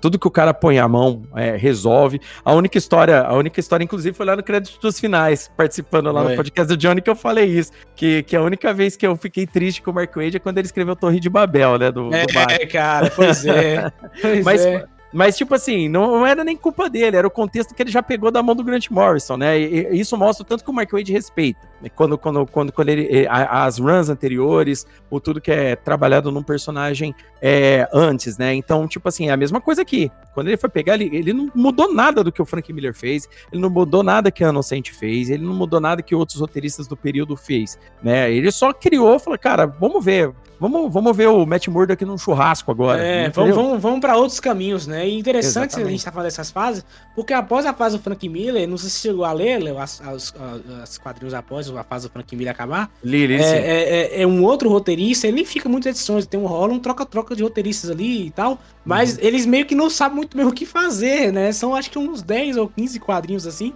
né? Que a galera não sabe muito bem o que fazer. Então são histórias meio isoladas. E o legal desse roteirista é que agora me fugiu o nome dele, me perdoe. Mas ele cria uma história que sempre tem um plot twist no final. Sabe aquela historinha que você espera uma uhum. coisa e de repente ele vai lá e surpreende com outra coisa? Por exemplo, é... eu lembro de um quadrinho que ele vai, ele vai investigar um caso e ele pega um, um navio E aí ele conversa com a mulher aleatória lá, uma mulher alta, inclusive, ele conversa com a mulher, a mulher é bem bonita na, no quadrinho e tudo mais. E aí ele tá tentando investigar um outro cara lá que aparentemente é um, é um ex-namorado dela que tá lá também. E aí no final das contas descobre que esse ex-namorado dela não tem nada a ver. Quem, quem, é o culpado mesmo é ela. Então rola uns plot twists até legaisinhos assim meio que para aprender o, o, leitor até a chegada de um novo é, escritor, né? Que eu já não lembro mais quem é depois do Frank Miller. É, uhum. Mas isso é bem legal, meio que a galera ficou um tempinho assim, falando, cara, o que a gente, tem, o que a gente pode fazer com esse personagem, né? Que a fase foi tão emblemática que a galera meio que até ficou na dúvida do que fazer, né? Então isso que é muito legal também, de ver como a galera soube dar a volta por cima disso aí. Cara, uma, uma, coisa que é legal é que eu vou, vou, citar aqui algumas, algumas situações de coisas que acabaram ficando no Demolidor, né? Só, a título de informação pro querido ouvinte, né? O, o, Johnny vai me ajudando nisso aqui conforme for lembrando. Mas, por exemplo, é, o, a gente já citou do catolicismo, né? Do Matt Murdock, né? Que o Frank Miller introduziu. Né, ele introduziu a parte miséria, né, de muita miséria na, na, na vida do, do Matt Murdock, ou seja, né, a consta, o, a, os constantes reveses que acontecem na vida dele é perder uma mulher, perder, perder caso, fica sem dinheiro, tá todo quebrado, detonado. Isso a gente vê em queda de Murdock, né? Na queda de Murdock. Queda de, queda de Murdock, que você falou, você falou mais cedo do que o Frank Miller, ele, ele, ele bota a pressão do Murdock o tempo todo. Em queda de Murdock, ele bota a pressão, ele quebrou, ele ultrapassou o limite da pressão. Tanto é que o Demolidor perde tudo, perde namorada, perde é, ex-namorada, né? No caso, que é a, a Peg, né? Perde todo mundo, ele perde, perde emprego, perde família, perde tudo. O cara tá quebrado em todos os sentidos, assim, né? Isso também vai se repetindo várias e várias vezes com o Demolidor lá na frente. É, o Queda de Murdoch, o Johnny vai voltar aqui. Num próximo é. episódio a gente vai fazer a Queda de Murdoch aqui pra gente terminar tudo de, do que o Frank Miller é, fez nesse período aí com, com o nosso querido. A, a, rivalidade com o Justiceiro pela dicotomia de, de ideologia Sim. dos dois começa nessa run também. O rei do crime, o rei do crime se tornando um mafioso poderosíssimo, manipulador. Exatamente. Que não tinha nessa época isso, né? Como eu falei, o rei do crime antes ele era só um batedor de carteira. Ele uhum. tinha, claro, claro que ele tinha essa máfia ali e tudo mais, mas é a mesma coisa. Uma aranha lá dava uma surra nele e embora. Aqui não. Aqui ele tem a polícia na, na, palma da mão dele, ele tem advogados, ele tem juízes, então você não pode confiar em ninguém o tempo, toda hora, porque aquela pessoa pode estar trabalhando pro rei do crime. Isso pra mim é uma das melhores coisas que a série do Demolidor faz. Que uhum. a primeira temporada chega uma hora que você não confia em mais ninguém porque todo mundo trabalha pro, pro rei do crime, você fala tipo, caramba, que merda, como é que eu vou destruir um cara que tá, que tem dedos por todos os lados? Isso acho que isso é uma coisa que vai se repetindo também nos quadrinhos várias e várias vezes, né? Exatamente. E tem também o detalhe, é, e eu esqueci de falar isso também, é, a, a narrativa que o, que o Frank Miller coloca é muito no ar. Parece que não, né? uhum. né? Ela, é. ela, eu, eu, eu, disse que é uma narrativa sofisticada, que ele faz transformar numa parada sofisticada, mas ele não deixa de fora o noir. O noir. Nem, nem só com o próprio Ben Yurik fazendo a investigação dele, como a própria como o próprio Demolidor fazendo as investigações dele. Tudo bem que não tem aquele clichê no ar do detetive com, com casaquinho, aquela é, parada claro, toda. Mas os elementos no ar estão todos ali. Ah, o, o, o, Johnny citou um, ótimo exemplo, a hora que o rei do crime tá melancólico e fumando no canto da sala. É. Cara, os quadros dizem por si só, sabe? Você não precisa ver um texto ali. Os quadros te mostram isso. Já né? contou tudo. A história toda tá sendo contada através dos quadros. Você não precisa. Assim, é claro que o texto tá lá ajudando, contribuindo, e obviamente não quero nem uhum. né, desrespeitar os roteiristas, pelo amor de Deus. Mas o, o, quadrinho também é tão bem desenhado que só de olhar para os quadros você entende o que tá acontecendo. Você fala, caramba, realmente é um negocinho. É uma narrativa muito. Foi muito bem usado, muito bem mesmo, assim. E várias Não. e várias vezes ele mesmo. É, tem uma parte dele no cemitério que ele, ele, ele, ele pinta tudo de cinza e deixa só o demolidor pintado de vermelho. Isso é uma coisa narrativa no ar, né? É você é, deixar a atenção de um personagem específico, enquanto todo o resto é meio cinza, meio escuro, meio nebuloso, né? Isso é muito legal também. Ah, cara, é uma run super, surpreendente, né? O querido ouvinte que tiver condições de adquirir é, essas, essas, essas edições aí é, por meios lícitos ou é. ilícitos também, vocês vão achar, tá? Ô, Léo, não, não preciso nem falar. Ah. Eu quero aproveitar que a gente tá aqui e poder falar logo aqui pra... Caramba, gente, republique o volume 2, Panini, pelo amor de Deus. Chega! É. Cara, Léo, sem brincadeira, isso aqui é coisa pessoal minha, tá? Uhum. Não, não, não. o, primeiro o, volume, o... o... primeiro volume é 50 reais. Beleza, é caro, mas vamos embora. O segundo também tá na mesma faixa de fecho. Mesma faixa de preço. Agora, o, o terceiro volume, né? Agora, o segundo volume, cara. O segundo hum. volume, se você pesquisar, tá 170 reais. É um negócio é. abusivo, porque como ele não relançou o valor, não, só tem a galera que tinha antes, então essa galera, obviamente, tem o direito de botar o preço que ela quiser, né? Uhum. Então, acabou, assim, você só aceitando é que eu não, eu não compro, cara, porque é mega caro, é mega caro mesmo. Enquanto a Panini não relançar, não, não, não resolve, sabe? Isso é surradíssimo. Então, é, Panini, relança o volume 2, é, que o volume 2 é o arquivo que todo mundo quis comprar de uma vez, né? Porque é a amostra da Electro e tudo mais. A galera foi direto pra esse volume 2, né? Então é um volume que acabou rápido, assim, e aí, cara, não, não tem mais. E aí é isso aí, você vai ficar sem. é problema, é, Panini. O detalhe, o detalhe, o detalhe do segundo volume é que o segundo volume é, é o mais importante, né? É, é, o que é. tem, é o que tem as principais histórias da Run como um todo. Não que o primeiro seja ruim, de longe disso, e não faça parte. Você tem que ler o primeiro para você chegar no segundo, óbvio. Ah, se, se não me engano, é o a 168 é a última história do primeiro, se não me engano. Agora me fugiu a uhum. cabeça, meus meus encadernados estão lá em cima no, na estante. Mas o, o, o terceiro o foco é um pouco mais na, na vida pessoal do Matt, né? É. Ele, ele, sai um pouco dessa parada porradaria, porradaria, porque o segundo ele é, é inclusive ele é maior que os outros três, né? O volume o, do segundo. O, o, o, primeiro volume ele acaba no 172, no capítulo Guerra de Gangster, que é muito boa esse, esse É, então. Ah, o Guerra de Gangster é aquele que o Matt Murdock invade a, o prédio do, é, do, do, rei do crime e sai no é. soco com ele. Nossa, é, exatamente, cara, é muito foda. É, muito foda, muito foda. E você tem toda a razão, Léo. Exatamente isso aí, assim. É, o 2, o 3, ele é muito mais pessoal, principalmente considerando a voz da Electra, né? Então o Demolidor tá uhum. tá ali meio tentando restabelecer a vida dele, tentando reconstruir a sua vida, né? Então, é, é, é, é o 2 é o quebra pra capar, né? Tem ninja pra tudo quanto é lado, tem pancadaria é. pra tudo quanto é lado. E, e aí o, o, a galera foi diretamente no 2. Não julgo, não julgo. Não mas, mas, pô, sacanagem não relançar, né? Tá vendo que tá vendendo? Relança, né? Porque você, a galera. Eu mesmo tenho interesse em comprar, né? Eu, eu, eu tenho esse uhum. interesse. Mas do valor que tá na internet não tem como, cara. Mais de cento e tantos reais pra comprar um quadrinho desse, não, não, não sei. Não sei se, é, se compensa, não. Principalmente na situação atual que estamos, né? Então, é complicado. Até porque já tem o scan da, do próprio encadernado da Panini por aí, né? Marcando, né? Então, tipo, é, a, a Panini, eu, eu, realmente não entendo qual que é a agenda de reimpressão da Panini. Porque a Panini deixa esgotar coisas como Cavaleiro das Trevas, Batman 1. Eu não sei. Eu, eu realmente. Eu não sei se é, é, é, boicote ao Frank Miller, talvez. Não sei. Não entendeu? sei. Como é que oh, os caras oh, deixam eu, esgotar isso, né, bicho? O Watchmen, eu, eles deixam esgotar, cara? Pois é, o Watchmen, cara, por sorte eu comprei o Watchmen há muito tempo atrás e eu comprei até no valor bom. Hoje em dia tá, tá inviável você uhum. comprar o Watchmen.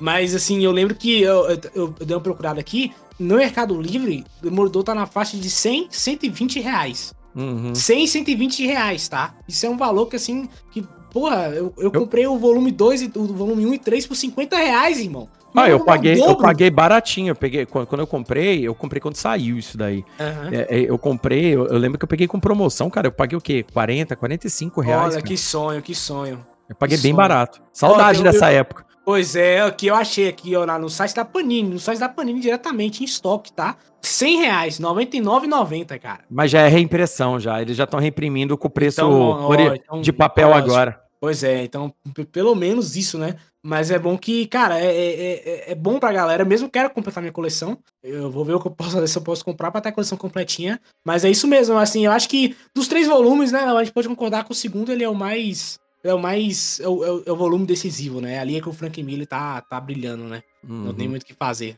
Bom, é isso aí. Bom, querido ouvinte, se você ouviu esse episódio com muita atenção, você percebeu que, é, como eu, eu, sempre gosto de dizer, eu não sou o tipo de cara que vai obrigar você a ler alguma coisa e nem, nem falar do teu gosto pessoal para leitura. Mas uma coisa que eu posso falar, isso aqui é a famosa coisa que vale a pena você ir atrás para ler, né? Porque não é só uma leitura de gibi, é, de gibi que a gente vai pôr no, no cantinho e não ler mais, sabe? Isso aqui é leitura para vida, isso daqui é uma mudança de personagem, isso daqui é história feita nos quadrinhos, isso daqui é, é, é, é a história sendo mudada nos quadrinhos, entendeu? É. Então. É, quando, quando, a gente fala de, de, grandes clássicos dos quadrinhos, todo mundo fala, né? Cavalo das Trevas, Watchmen e tudo mais, uhum. e aí você pode ter certeza, o ouvinte que tá ouvindo esse, esse, podcast, você pode ter certeza absoluta que essa fase Demolidor também está lá.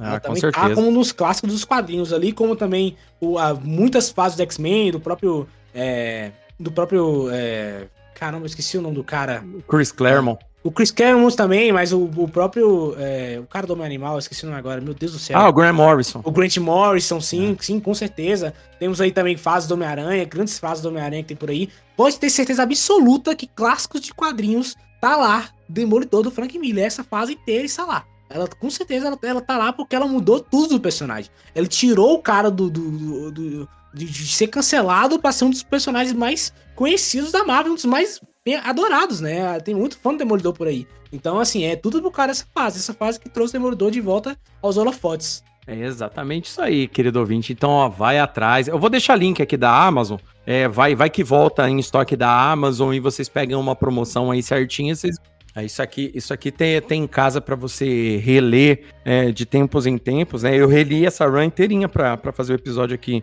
uhum. com o Johnny. E, e, cara, o divertimento é como se eu tivesse lido pela primeira vez, cara. Sim, é, é. é, é um negócio muito assim. É, é, é, o Frank Miller no auge mesmo, no auge mesmo. Você, tipo assim, você fala, cara, como esse cara. É, tudo bem, cara. Hoje a galera reclama que ele ficou velho, reclama que ele escreveu Holy Terror tal e tudo mais. Mas falando do trabalho do cara, do, de, da contribuição dele pro mundo dos quadrinhos, cara o, o, cara é um gênio dos quadrinhos, cara. Isso daqui não tem. É, é, parece que o negócio pula em você de, de tal forma que, que, que, choca não só sua cabeça, mas seu coração também, sabe? Nossa, cara, o Frank uhum, Miller é, é nessa run. Eu, particularmente, eu, Leonardo, particularmente, prefiro ele muito mais todo o trabalho demolidor dele do que ele fez com o Batman. É, é lógico que o Batman é emblemático, né? Ficou uhum. famoso, mudou o mundo dos quadrinhos, o Cavaleiro das Trevas mudou o, a, a indústria dos quadrinhos para sempre, e isso é inegável, não tem nem o que falar. Mas essa run do Demolidor, cara, sei lá, cara, ela me toca muito mais. Eu, eu, eu gosto de falar isso mesmo, Léo, porque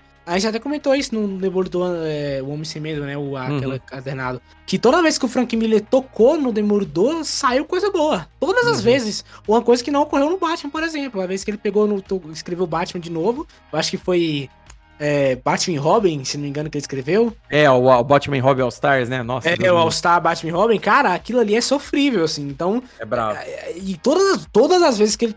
Vou escrever Demolidor, o cara fez uma parada foda, assim. Então eu, eu, também sou igual a você, eu prefiro ele no Demolidor do que escrever o Batman, assim, especificamente, né? Então, uhum. cara, vale muito a pena, assim, vale muito a pena. Principalmente a galera é, lê os quadrinhos e depois veja a série ou reveja a série. Que vocês vão ver também muitas semelhanças da, da própria run do, do Frank Miller é, pelo, no, lá no, no, na série em si, né? Principalmente uhum. temporada, que é a queda de Murdoch, né? Ele tá uhum. ali até o caroço, né? Então, é. É aquela coisa, né, cara? Coisa que fica pra história, fica pra história mesmo, né, cara? É, não tem o que fazer. Vai... E, e, já que a gente tá pedindo coisa, a gente podia, não é pedir demais um joguinho, né? De videogame aí do Demolidor bem bacana, Pô, né? cara, imagina um jogo estilo Batman, cara. Nossa, nem me fala. Nem seria me fala. incrível demais. E você pega Pô. toda essa run do Demolidor e adapta mesmo do Frank Miller, seria foda demais. Imagina você pulando, pulando nos prédios, tocando a, a música do Evanescence. Já pensou?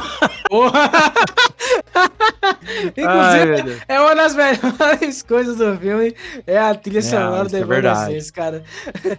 Bom, querido ouvinte, então, ó, você viu aí, né? A gente gosta muito do Demolidor, é um personagem bacana, né? É, até hoje é um personagem muito bem escrito, mas essa run do, do, Frank Miller, cara, isso aqui é histórico, isso daqui merecia um episódio aqui no Gibinós de Cada Dia, né? Eu chamei novamente o Johnny aqui porque o Johnny gosta muito do Demolidor, né? O Johnny é leitor de quadrinhos igual eu, a gente gosta bastante disso daí, né? Então, é nada mais justo do que a gente continuar falando do Frank Miller. Logo, logo sai um episódio do Queda de Murdoch, né? A gente vai fazer mais pra frente um pouco, né? A gente vai esperar você, querido ouvinte, ir atrás dessa run para você ler, para você se preparar, porque a queda de Murdoch é, é dose cavalar, é dose cavalar de, é. de, de, remédio controlado, porque é pesado. É pesado é mesmo. É pesado, Sim. porque quando você resolver ler a queda de Murdoch e você não ficou com o teu estômago embrulhado, te deu uma gama de sentimentos, quer dizer que você leu errado.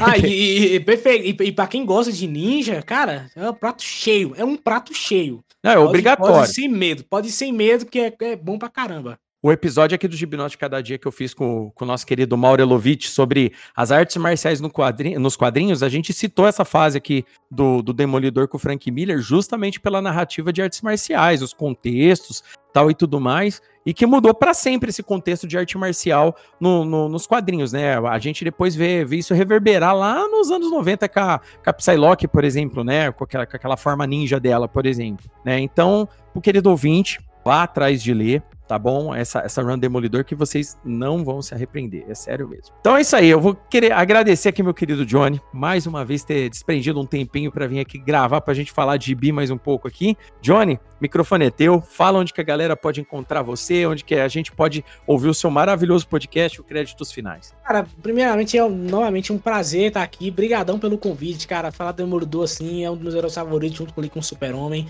eu, eu adoro o personagem, então, assim, é, é, é, é, um prazer enorme estar aqui. E você pode me encontrar lá no Créditos Finais, né? Lá a gente fala sobre cultura pop, falamos sobre quadrinhos também. O Léo já gravou lá algumas vezes. A gente fez até mesmo um episódio só contando um pouco da história do Homem-Aranha nos quadrinhos. O episódio é fantástico, eu recomendo que vocês comecem por ele, inclusive. É muito bom. Vocês podem deixar lá no créditosfinais.com.br ou nos aplicativos podcast, né? Spotify, Castbox, iTunes, enfim, só procurar créditos finais que você encontra a gente. Também temos aí no Twitter, Instagram, Facebook, só procurar que você encontra a gente novamente. Léo, novamente, cara, muito obrigado pelo convite. Foi um prazer não participar. Ah, que isso, cara. você, você é figurinha carimbada aqui, cara. Você voltar aqui pra gente falar. O, o, Johnny já falou comigo também aqui de Watchmen, tá, galera? Episódio 13, que a gente fez de Watchmen já.